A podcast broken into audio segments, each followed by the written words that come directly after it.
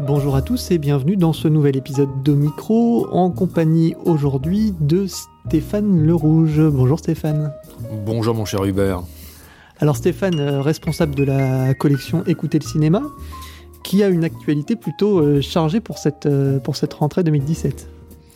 Oui, c'est l'automne et avec deux sorties qui collent, qui correspondent à deux formes d'actualité qui sont complètement différentes. D'abord, ce sont les 50 ans des Demoiselles de Rochefort. Euh, qui est peut-être le film le plus emblématique, le plus iconique de demi, en tout cas celui qui traverse euh, le temps peut-être le, mieux, qui touche en plus toujours des, nouvelles générations.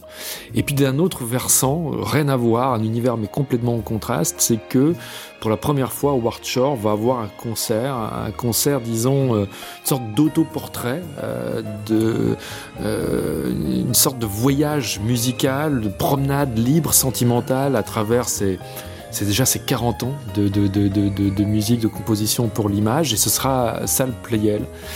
Et il y a eu déjà des ciné-concerts de Shore, surtout autour du, Seigneur des Anneaux, mais euh, Shore n'avait jamais eu de concert, en tout cas en France. Et euh, voilà, donc ce sera, c'était l'occasion aussi de tenter quelque chose qui n'avait jamais été fait, c'est-à-dire faire une sorte d'anthologie euh, autour de Ward Shore au, format de deux, d'un double CD, c'est-à-dire deux heures et demie de musique, et essayer de raconter un peu son, parcours en partant évidemment du grand point de départ qui est la, les retrouvailles avec David Cronenberg en 79 sur un film qui s'appelle Chromosome 3. Et, euh, et, qui a été vraiment le premier jalon, un peu les fondations de la, de la maison Shore au cinéma. Peut-être, euh, alors avant de reparler un petit peu de, de, ce, double CD euh, Howard Shore qui est en collaboration avec la Cinémathèque, donc tu fais, euh, c'est pas la première fois, hein, tu as déjà fait plusieurs, plusieurs CD avec, avec conjointement avec des, des, des, événements organisés par la Cinémathèque. Parle-nous d'abord de ce coffret qui est plutôt imposant, hein, 5 CD, Les Demoiselles de Rochefort, qui est la composition, enfin difficile de dire peut-être la composition mythique, mais enfin, c'est quand même un des gros morceaux Jacques Demy, Michel Legrand.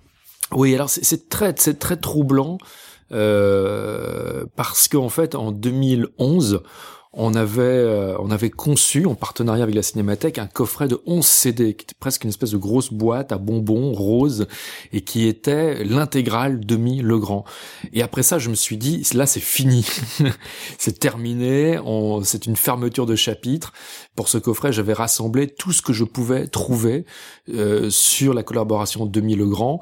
Il y avait quelque chose, c'est toujours, c'est pas, je, dis ça vraiment sans prétention, mais un peu de, de définitif, quoi, presque d'ultime je voilà, c'est terminé. Il y avait l'exposition qui était d'ailleurs avec l'expo Tim Burton, l'une des expos vraiment qui a le plus le mieux fonctionné à la Cinémathèque, et quelque chose se terminait. C'est-à-dire que voilà, là, je vais tout mis. Euh, j'avais trouvé des choses que que je, ne pensais d'ailleurs jamais trouver, comme la, fameuse version anglaise euh, ou américaine pour être plus précis des demoiselles, enregistrée par Michel Legrand à Los Angeles, où il était parti là-bas avec ses bandes playback sous les bras. Il avait fait un nouveau casting vocal et avait enregistré donc euh, avec un texte d'ailleurs assez assez brillant et à la fois euh, original mais vraiment très respectueux du texte français de Jacques Demy. Bon, bref, donc ce, ce coffret on CD sort en 2000 euh, en 2013. Voilà, je me suis dit c'est fini. Et puis là arrive ces 50 ans des demoiselles. Euh, Michel Legrand qui participe à deux soirées donc au Rex avec concert en big band, invité surprise, comédiens du film qui vont revenir euh, 50 ans plus tard, projection du film en, version restaurée. Et là, euh, c'est vrai qu'il y a, il y a Michel qui me dit, qui me pose lui-même la question, est-ce qu'on fait quelque chose spécialement pour cet anniversaire? Euh, Il y a des camarades chez Universal, le directeur du, du service peu patrimoine, du bac catalogue, Georges Souza, qui me dit, il faudrait quand même marquer le coup.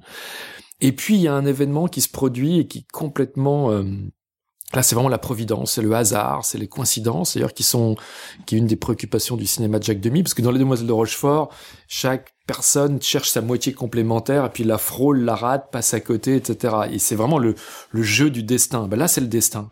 C'est-à-dire que Michel Legrand a inauguré en 66 un studio qui était un, un studio mythique euh, en France, le studio Davout, qui était sur les sur les boulevards, porte de Montreuil, et il l'a ouvert avec les Demoiselles de Rochefort, parce qu'évidemment il a enregistré la musique euh, instrumentale, les ballets, les chansons avant le tournage du film, qui était tourné pendant l'été. Donc le grand euh, ouvre Davout en mars 66.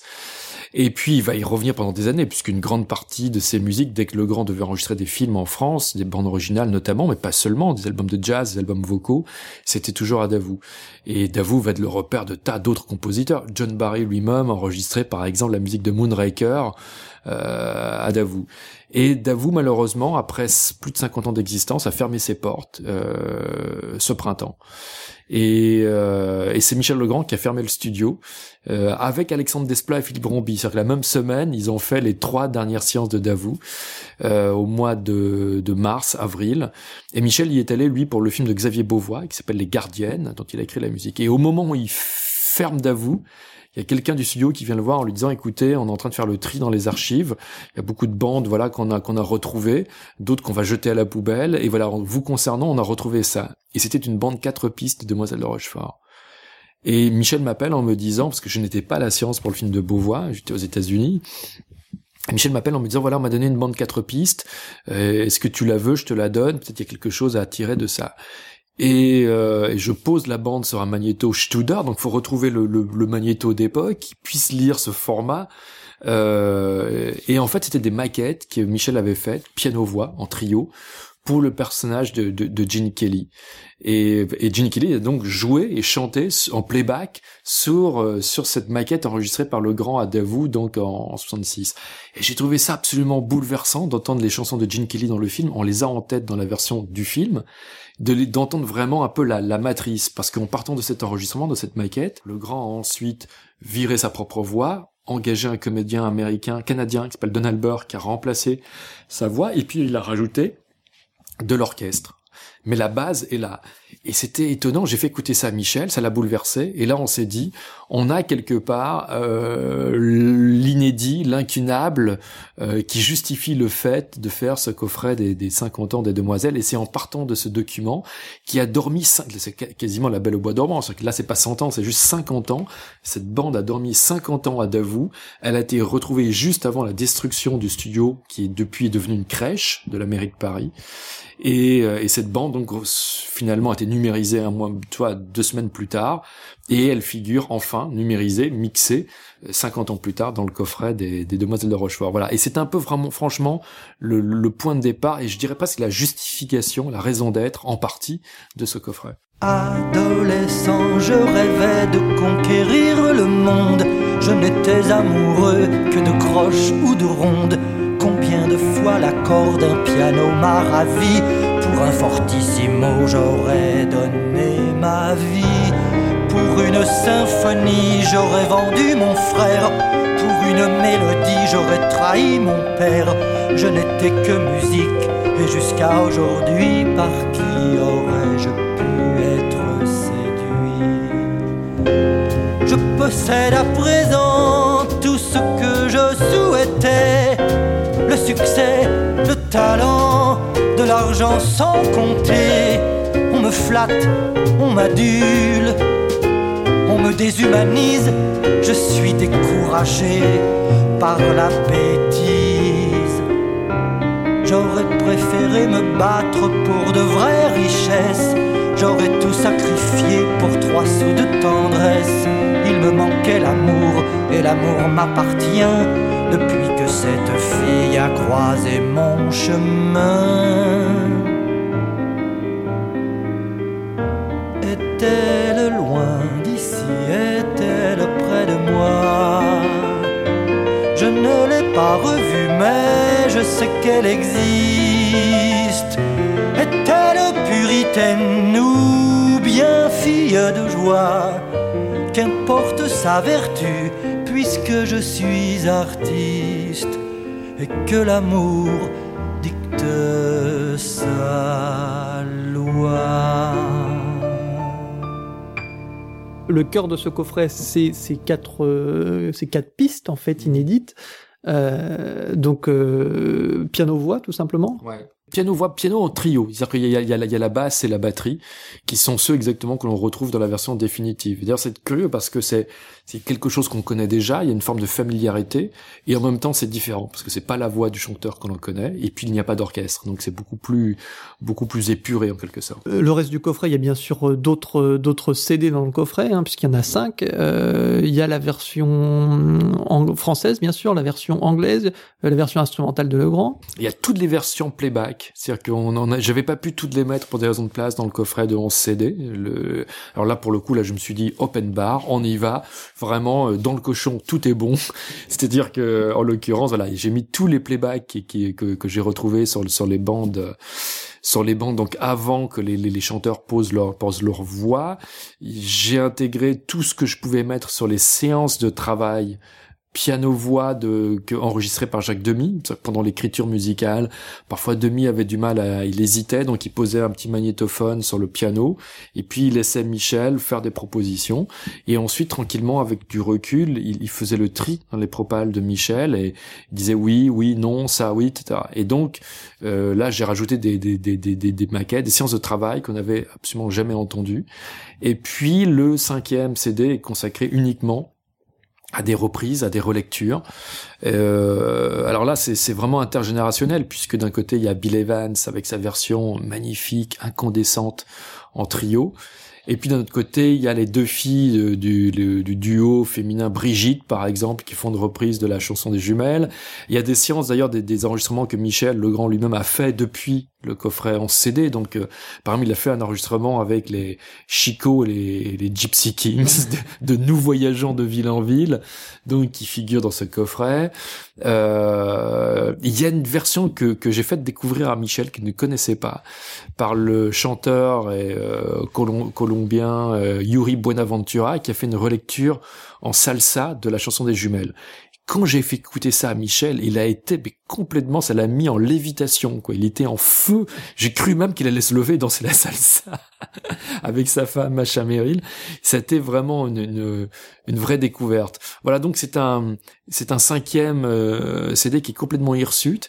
Et puis, il y avait aussi là, quelque chose qui était assez émouvant, c'est que quand le coffret, euh, quand l'exposition demi avait eu lieu, les, les, les Arocs avaient fait un concours de la meilleure reprise d'une chanson d'un film de Jacques Demy. Et donc, j'ai intégré à la fin du coffret, dans une sorte de bonus, le gagnant donc du concours Un Rock Lab de, 2000, euh, de 2013, euh, qui est une reprise de ce titre qui s'appelle De Delphine à l'ancien, qui est une valse jazz, ça sera un tempo très très rapide, qui cavale, vraiment, qui crache le feu, interprété par un groupe euh, pop de Rennes qui s'appelle Superheads et avec une jeune artiste qui s'appelle Julia Jean-Baptiste et donc qui, qui reprend le, le, le, rôle donc de Deneuve, donc Anne Germain, et euh, avec un accompagnement assez assez étrange, assez assez complètement électro. Et c'est comme d'ailleurs, c'est comme s'il y avait euh, sur la base du du du du, du un terreau qui était celui à point de départ, qui était évidemment le grand demi, des artistes d'aujourd'hui qui rendent hommage à le grand demi, mais avec un traitement quasiment à la François de Roubaix. Ça fait un mélange à télescopage assez insolite, assez étrange, et qui est la clôture de ce cinquième CD.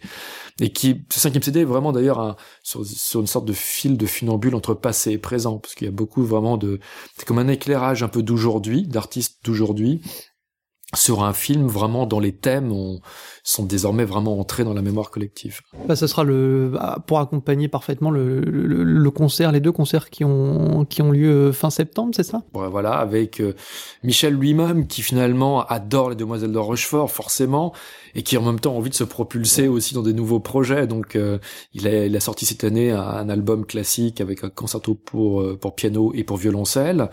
Euh, il vient d'aboutir avec Nathalie Dessay un, un projet qui magnifique qui s'appelle Life Cycle of a Woman qui est un concept album qui raconte. Euh, euh, c'est un peu comme finalement un film imaginaire parce que c'est un album où chaque chanson raconte un moment de la vie d'une femme, de la naissance à la mort. Et donc voilà, ce qui le fait rêver aussi en avant, ce sont les les nouveaux projets, puis le, nouveau film donc de, de, Xavier Beauvois. Et en même temps, on peut pas échapper à son passé quand on a son âge, quand on a 85 ans, quand on a ce parcours, ce lien avec le cinéma, quand on a écrit 170 bandes originales de films. Ben voilà, et forcément le passé il est là. Donc c'est à la fois une année un peu schizophrène où il y a des nouvelles, euh, des nouveaux projets qui se concrétise, qui sortent en disque. Life Cycle of a Woman sera aussi sur scène l'année prochaine avec Nathalie Dessay au théâtre euh, des Champs-Élysées. Et en même temps, voilà, il y a les demoiselles. Donc Michel est à la fois ravi, vaut mieux ça que, que d'avoir écrit des œuvres qui passent complètement à la trappe. Et en même temps, je le vois qui, qui dit oh les demoiselles encore, il faut que il faut que j'écrive une nouvelle version pour Big Band de toute la partition des demoiselles pour le concert du Rex. Donc il y a un mélange d'enthousiasme et de fatalité dans son comportement. Et quand je lui dis bah voilà, avec la bande trouvée à Davou, il faut absolument qu'on fasse là aussi. Et cette fois-ci, je, je, je serai pas, je n'aurai pas la prétention de 2013. J'oserais jamais dire c'est le coffret définitif sur les demoiselles je pense que ça risque de l'être, et en même temps, sait-on jamais, peut-être que dans deux ans, trois ans, quelqu'un va dire ah j'ai trouvé dans ma cave, j'ai trouvé une archive absolument inédite sur le sur le film, et que donc euh, ça nous amènera peut-être euh, pour le 60e anniversaire du film à faire un coffret de 7 CD qu'à nouveau on déclarera être le coffret ultime, etc., etc., comme un jeu de poupée russe, quoi. Mais en tout cas, voilà, en tout cas pour l'instant on n'y est pas encore. Ce sont les 50 ans. On a Michel Legrand qui est en pleine forme et, euh, et c'est beau, je trouve. Je pense que lui-même et Jacques Demy, quand ils ont ils se sont lancés dans cette aventure en 66-67, je pense qu'ils n'auraient jamais pu, mais imaginer euh, qu'en 2017, euh, le film serait présent et que des familles, des familles entières seraient au rendez-vous du Rex euh, et que les, petites filles du 21e siècle euh, rêveraient et s'identifieraient comme ça au personnage de Françoise d'Orléac et de et de, Catherine Deneuve. Je trouve ça assez fascinant, quoi. Ce qui est très beau d'ailleurs, c'est qu'il y a quelques années, euh, Bertrand Tavernier il avait une petite fille, bah, elle, a, grandi maintenant, je crois qu'elle a 12 ans. À l'époque, elle n'avait que 8 ans, mais elle avait vu le film 30 fois. Et dès qu'elle faisait des pyjamas parties avec ses copines euh, de, de CE2, c'était forcément les Demoiselles de Rochefort. Et le jour où son grand-père, euh, Bertrand Tavernier, lui a dit, mais lui a appris que Françoise d'Orléac était, était décédée, d'ailleurs peu de temps après la sortie du film, elle est partie dans sa chambre pour pleurer pendant quasiment une heure. Quoi. Elle était en larmes à l'idée de savoir que euh, euh Solange n'était plus de ce monde. Et, euh, du coup, un jour, euh, bah voilà, j'ai, Bertrand est venu avec sa petite fille à un concert de Michel Legrand. Vraiment, elle a fait signer l'affiche, le DVD, le coffret, tout ce qui était possible, imaginable sur les demoiselles à Michel Legrand. Et Michel lui a demandé, lui a dit, euh, avec une pointe de naïveté, lui a dit, donc si tu aimes Les Demoiselles de Rochefort, je suppose que tu aimes aussi Podane, qui est un autre film que j'ai fait avec Jacques Demy. Et là, la petite à 8 ans lui a dit, oui, Podane, elle a fait une sorte de mouf, elle fait, ouais, j'aime moins, c'est un film pour enfants. Et je trouvais ce moment assez inouï. Et évidemment, je pense que Tavernier sera là au Rex avec sa petite fille.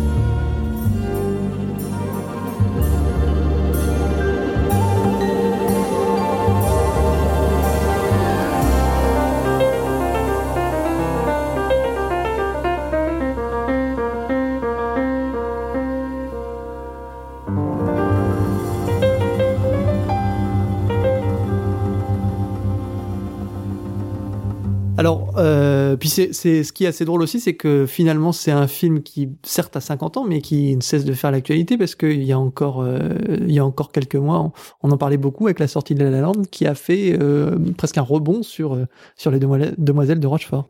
Bah là, il s'est passé quelque chose d'assez étonnant, qui est à fois lié au coffret et lié à Le Grand tout court, c'est que euh, euh, donc en, est, en, étant allé aux États-Unis en, avril, j'ai eu la chance de, bah, de, de, rencontrer, de dîner avec Justin euh, Hurwitz et de pouvoir parler avec lui. Et j'ai eu la chance de, de, de pouvoir euh, rencontrer Damien Chazelle, qui était déjà en préparation de son film First Man, qui va tourner là en, octobre, euh, qui est son premier film pour un, pour un studio américain, parce que c'est son premier film pour Universal Pictures. Ce sera jamais que finalement son troisième long métrage, puisque je prépare avec Michel Legrand, on, en a, on a fini l'écriture à quatre mains de son deuxième livre de souvenirs, et on cherchait qui pouvait être la meilleure personne pour la préface du livre.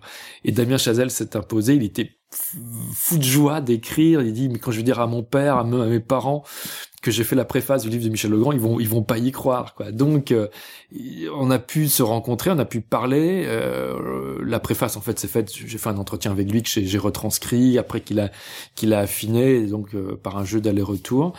Et, et c'est vrai, donc on a pu parler de l'influence du cinéma de demi sur sur son cinéma et en particulier sur La La Land.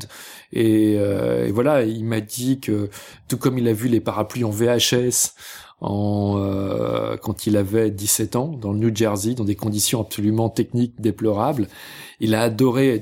C'est un peu comme une bobine de fil, quoi. Il fallait juste trouver le bout. Une fois qu'il a trouvé le bout, il a commencé à et il s'est dit finalement qu'il a un jour il essaierait de faire ça un film qui euh, dans lequel il y a à la fois de l'euphorie et de la douleur. Et il m'a dit cette jolie phrase que j'ai mis en exergue d'ailleurs dans le coffret de Demoiselle. Il dit que de son point de vue, en étant lui-même franco-américain, que les grandes comédies musicales, euh, disons hollywoodiennes, c'est euh, l'exaltation de l'amour, c'est l'euphorie, alors que dans le cinéma de demi, il y a ça, il y a à la fois l'euphorie de l'amour et la douleur de l'amour. Et il dit, c'est-à-dire la vie. Et c'est ce que j'aime et c'est ce que j'ai essayé de faire dans La La Land, d'avoir à la fois des choses comme ça qui, du lyrisme, des choses qui transportent comme ça, avec du sentiment, avec la plénitude du sentiment amoureux, mais un peu aussi comme dans une sorte de dragée au poivre, que derrière le sucre, en dessous, il y a quelque chose de plus amer, de plus douloureux, et, euh, les gens qui se frôlent, qui se ratent, parce qu'ils sont pas forcément au bon moment, au bon endroit, et qu'à la fin, il y aura forcément cette partie de douleur qui est l'issue de La La Land, exactement comme dans les comme dans les films de demi. Et euh, voilà, il dit voilà, ce que j'ai essayé de faire et voilà ce que j'ai, ce que je dois à, Michel Legrand et, et, et à Jacques Demy.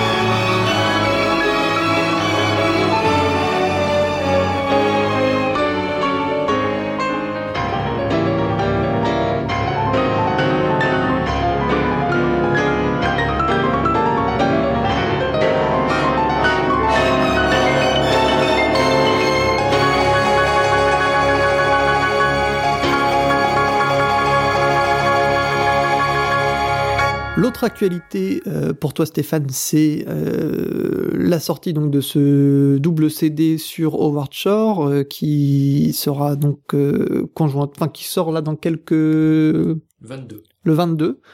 Voilà, et qui sera en, relation avec l'événement à la Cinémathèque.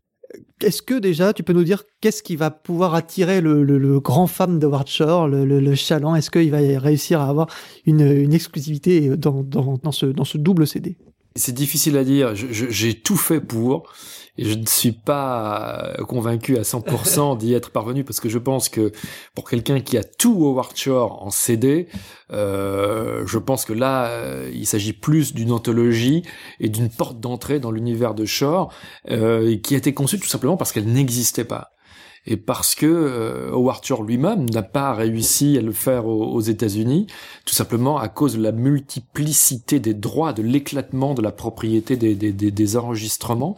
Et c'est précisément ce, ce, ce, ce challenge-là qui m'a intéressé. Je me suis dit, imaginons que le sculpteur César euh, soit toujours vivant, et si on essayait de compresser Howard Shore. Voilà. Après Chéri, j'ai rétréci les gosses. Chéri, j'ai rétréci Howard Shore.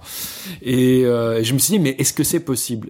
Donc j'en ai parlé à, à Shore. Euh, j'ai la chance de, de, le connaître depuis maintenant dix ans, puisqu'on a, j'avais rencontré, on est, le Festival de Cannes avait organisé une, une rencontre à deux voix Shore Cronenberg euh, en 2007. On s'est rencontrés à ce moment-là, et il a été toujours une grande fidélité. cest par exemple, il a témoigné longuement sur Georges Delru, avec qui il était assez ami dans le coffret de 6 CD sur Georges Delru, ce qui était quelque chose d'assez inattendu parce qu'on pouvait pas soupçonner comme ça leur amitié via un metteur en scène qui s'appelait Mike Nichols.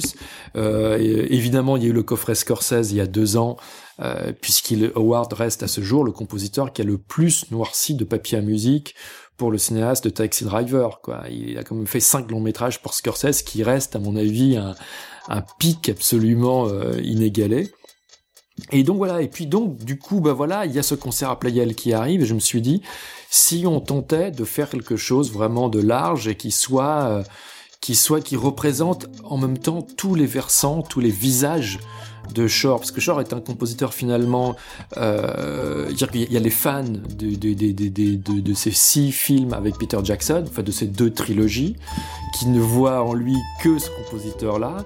D'un autre côté, il y a les fans de Cronenberg, qui, euh, qui, qui, qui, sont complètement, qui, qui, pour, qui, pour lesquels vraiment c'est la référence.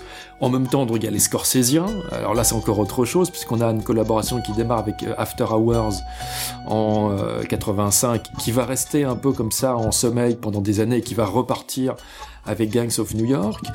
Et puis, il y en a encore d'autres. Alors là, c'est encore plus pointu. Il y a des gens qui se disent Ah oui, mais pour moi, Shore, c'est Ed Wood. C'est-à-dire le seul film qui, qui, est le film de la, du, du, du, du de la non-collaboration, la, la, petite combien, entaille dans l'amitié entre euh, Tim Burton et Danny Et les gens qui disent Bah oui, pour moi, Shore, c'est vraiment ça. C'est Ed Wood. C'est la meilleure partition de, pour, pour Tim Burton je sais pas si j'irai exactement jusque-là, parce qu'Elfman avait tellement écrit de partitions emblématiques, mais bon, voilà. Et, donc, il fallait arriver à se dire, bah voilà, tout c'est, c'est comme si on avait finalement un continent qui était lui-même constitué de plusieurs territoires et qu'il fallait réunifier tous ces territoires dans, un même projet. Et je me suis dit, mais comment est-ce qu'on va faire? Parce que ça pose en termes de, sélection de titres et de construction des problèmes qui m'ont donné de, parfois une sorte de migraine. Euh, C'est-à-dire, par exemple, les deux trilogies de Jackson, est-ce qu'on les mélange à tout le reste ou est-ce qu'on les met à part Et voilà. Et, euh, bon, et alors là, heureusement, ce qui est formidable, c'est d'avoir Shore qui est très très qui est quelqu'un de très pointilleux et, de, de, et qui surtout qui s'implique. Il a mille projets par ailleurs. Euh, et il a toujours été là dans un jeu d'échange, alors soit par Skype, soit par email. Je lui faisais part de mes doutes, il apportait des solutions. On, on essayait les choses, par exemple en termes de mastering. Parfois ça marchait, parfois ça ne marchait pas. On recommençait et puis voilà. Et, euh, et après ça a été un long, long travail de juridique. Ça, je dois dire que peut-être sur l'ensemble de la collection, avec le coffret Scorsese, mais qui lui était un 4 CD, ça a été le projet le plus qui relève qui relèverait presque de la contorsion, vraiment de l'acrobatie, parce qu'on dit mais oh, comment va-t-on faire euh, avec des interprètes? Parce que parfois, brusquement, bah, sur Hugo Cabret, il y a Zaz qui déboule. Sur le, sur le, le, le, dernier titre, de, sur le retour du roi dans le, dans le Seigneur des Anneaux, bah, il y a Annie Lennox.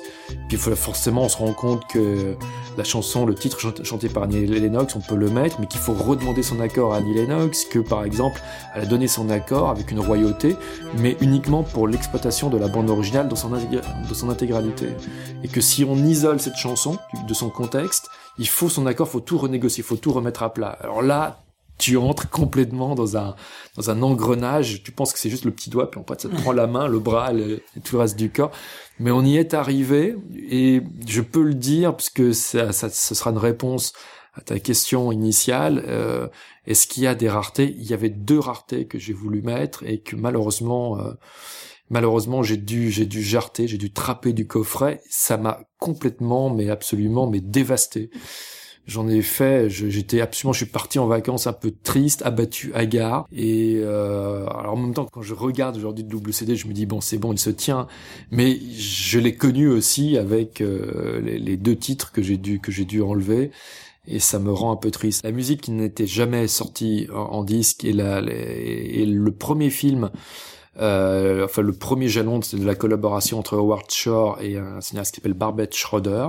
C'est un film qui s'appelle euh, Jeune fille cherche appartement. Voilà, single white female. Et la deuxième partition, alors, je vais t'aider. Euh, là, par rapport aux auditeurs, il faut vraiment que tu trouves le titre. C'est une musique qui était écrite euh, et non retenue pour un film de Peter Jackson. Ah, mais King Kong? C'est évidemment la musique de King Kong qu'Howard Shore a intégralement composée et qu'il a enregistrée sous forme de maquette. Il n'est pas allé jusqu'au stade de l'enregistrement, mais toute la partition existe. Et donc Howard a sélectionné lui-même une maquette qui s'appelle Kong Escapes, euh, qu'il voulait faire figurer dans le disque comme un bonus, vraiment un cadeau ultime. Même la musique de King Kong est propriété du studio qui a produit le film.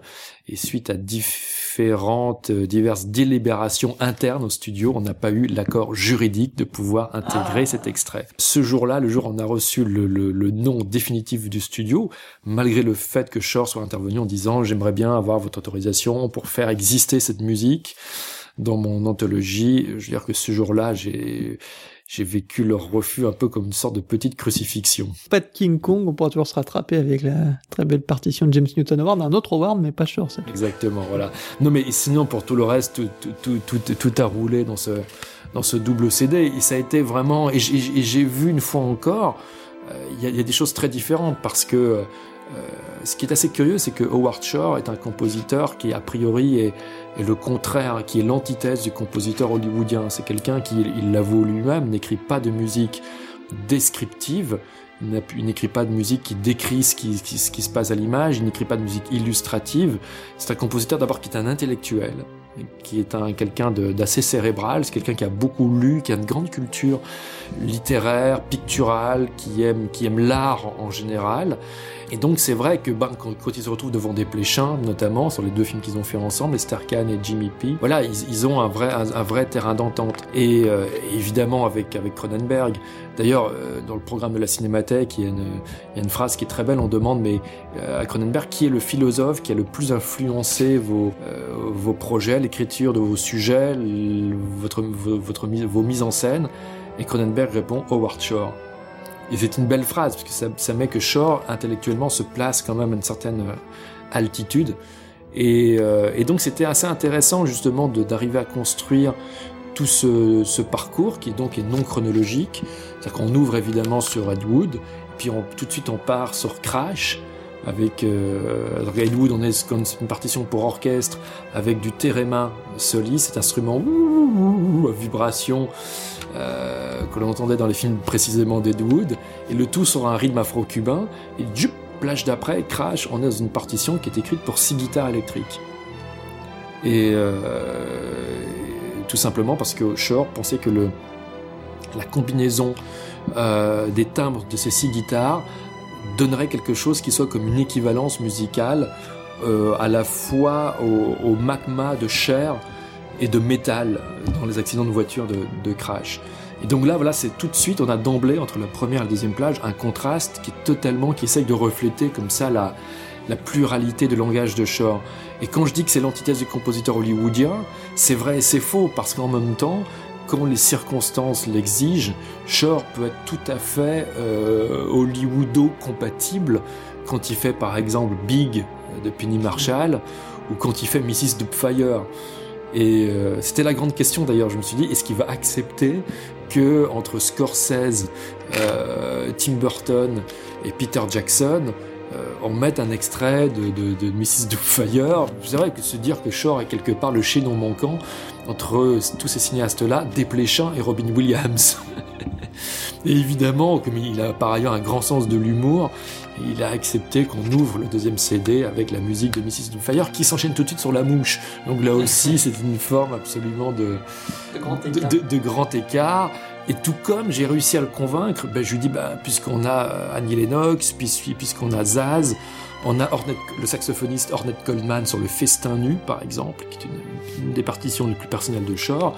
Je lui dis, écoute, il y a un film qui est certes un film mineur, j'ai pas essayé de le convaincre que c'était un grand film, un film qui s'appelle The Last Mimsy, mais dont la chanson du générique de fin, musique de Shore, est euh, écrite pour les paroles et interprétée par Roger Waters. Euh, s'appelle Hello, I Love You. Il me dit ah bah oui, tiens pourquoi pas, on peut la mettre. Donc on a contacté Roger Waters, qui a donné son accord. Et voilà. Et donc du coup il y a Roger Waters qui déboule dans, dans le programme entre Philadelphia et The Game puisque Shore a été aussi quasiment le premier compositeur de, David Fincher, avec notamment The Game, avec Seven et avec Panic Room. Trois partitions qui sont évidemment dans le coffret, puisque l'axe Fincher est aussi un axe important. Donc voilà, donc quand je disais tout à l'heure que c'est une sorte de compression de Shore, c'est vraiment ça. C'est assez ludique, c'est assez surprenant, puisque je pense que, je lui dis d'ailleurs, je lui dis, je pense que on, on peut pas deviner quand on est sur une plage à quoi va ressembler la plage d'après. Il y a quelque chose d'assez ludique. C'était un peu l'axe que tu voulais donner justement à ce CD-là, euh, éviter de, faire quelque chose de trop chronologique et, vraiment euh, essayer de surprendre l'auditeur. Surprendre l'auditeur et puis en donnant par exemple aussi des, repères. Je pense par exemple que à un moment donné, Howard m'a dit j'aimerais bien qu'on mette ce que j'ai écrit pour chœur et orchestre pour le film d'Al Pacino, Looking for Richard. Et je lui dis oui. Alors j'étais pas, je lui dis oui, pourquoi pas? Je lui dis ben puis il y a d'autres films, par exemple, où il y a, euh, par exemple, un film qui s'appelle Before and After, Le poids du déshonneur, qui est le deuxième film avec Barbara Schroeder. Il me dit oui, mais il dit on peut le mettre, mais je tiens au film de Pacino sur sur sur euh, euh, sur, Richard III. Et je lui dis pourquoi? Il me dit parce que je pense que si on le met dans le disque, l'auditeur comprendra que pour moi, c'est déjà dans l'écriture pour orchestre et chœur, c'est une esquisse, c'est un brouillon, voire une antichambre euh, de la communauté de l'anneau.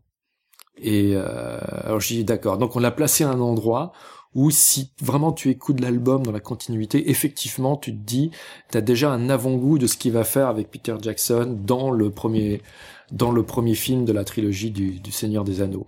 Donc c'est c'est un peu ça, c'est montrer une diversité, mais montrer aussi qu'il y a des qu'il y a des, des, des, des, fils rouges et que Shore est aussi un compositeur qui est passionné par le euh, bien sûr par la musique moderne, par l'écriture pour orchestre et chœur, mais aussi par le jazz, par le jazz moderne notamment. Euh, quand Coleman, Ornette Coleman déboule sur le sur le festin nu, c'est comme le pape du free jazz qui est là, brusquement Zaz sur Hugo Cabret. Voilà, il y a à la fois une diversité, une pluralité de langage et en même temps des, des, des, des, des choses qui rendent quand même la musique de short très structurée, très cohérente.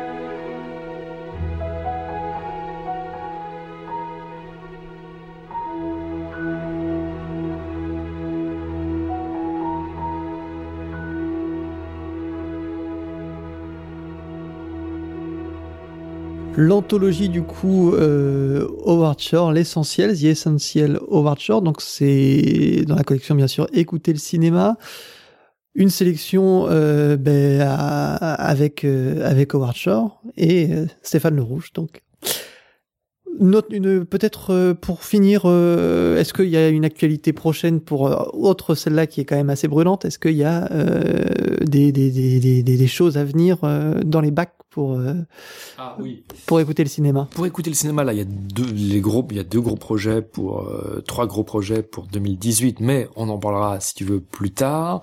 Et sinon, sur les grands événements de la fin de l'année, je viens de terminer pour le label Playtime deux anthologies de Michel Magne l'une avec Les Misérables de Robert Hossein et l'autre avec euh, un album concept réunissant les deux collaborations de Magne avec le parolier Boris Bergman, Don Juan 73, et un album pop complètement hirsute qui s'appelle euh, Moshe Mouse Crucifixion, la crucifixion de Moshe Mouse, euh, chanté par un bluesman new-yorkais qui s'appelle Artie Kaplan. C'est un album franchement qui n'était jamais ressorti et c'est un des plus beaux albums pop français du début des années 70, quoi. Franchement, été une découverte et le, le parolier Boris Bergman, qui deviendra plus tard le parolier de Bachung, m'a dit qu'il avait pleuré en réécoutant l'album, donc remasterisé.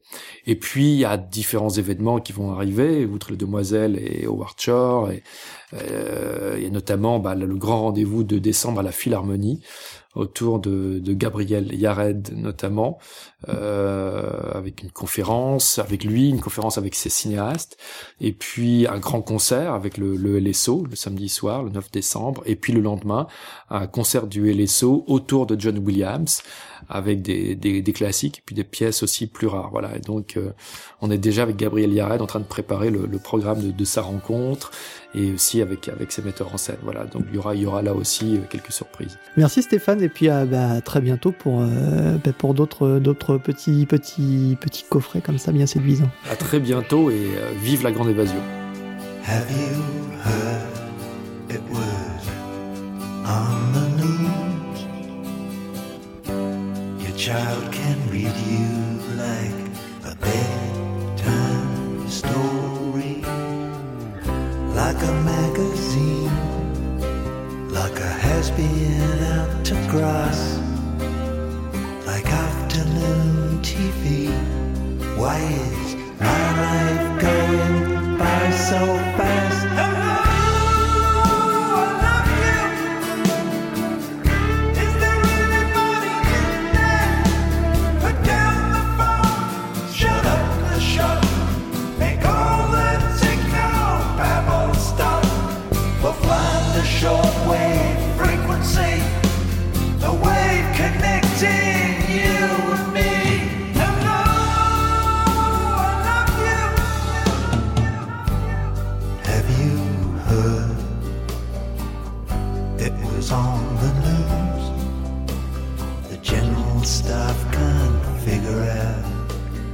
is this campaign win or lose? Life is long but it goes fast. The kids will have to separate their future from our past.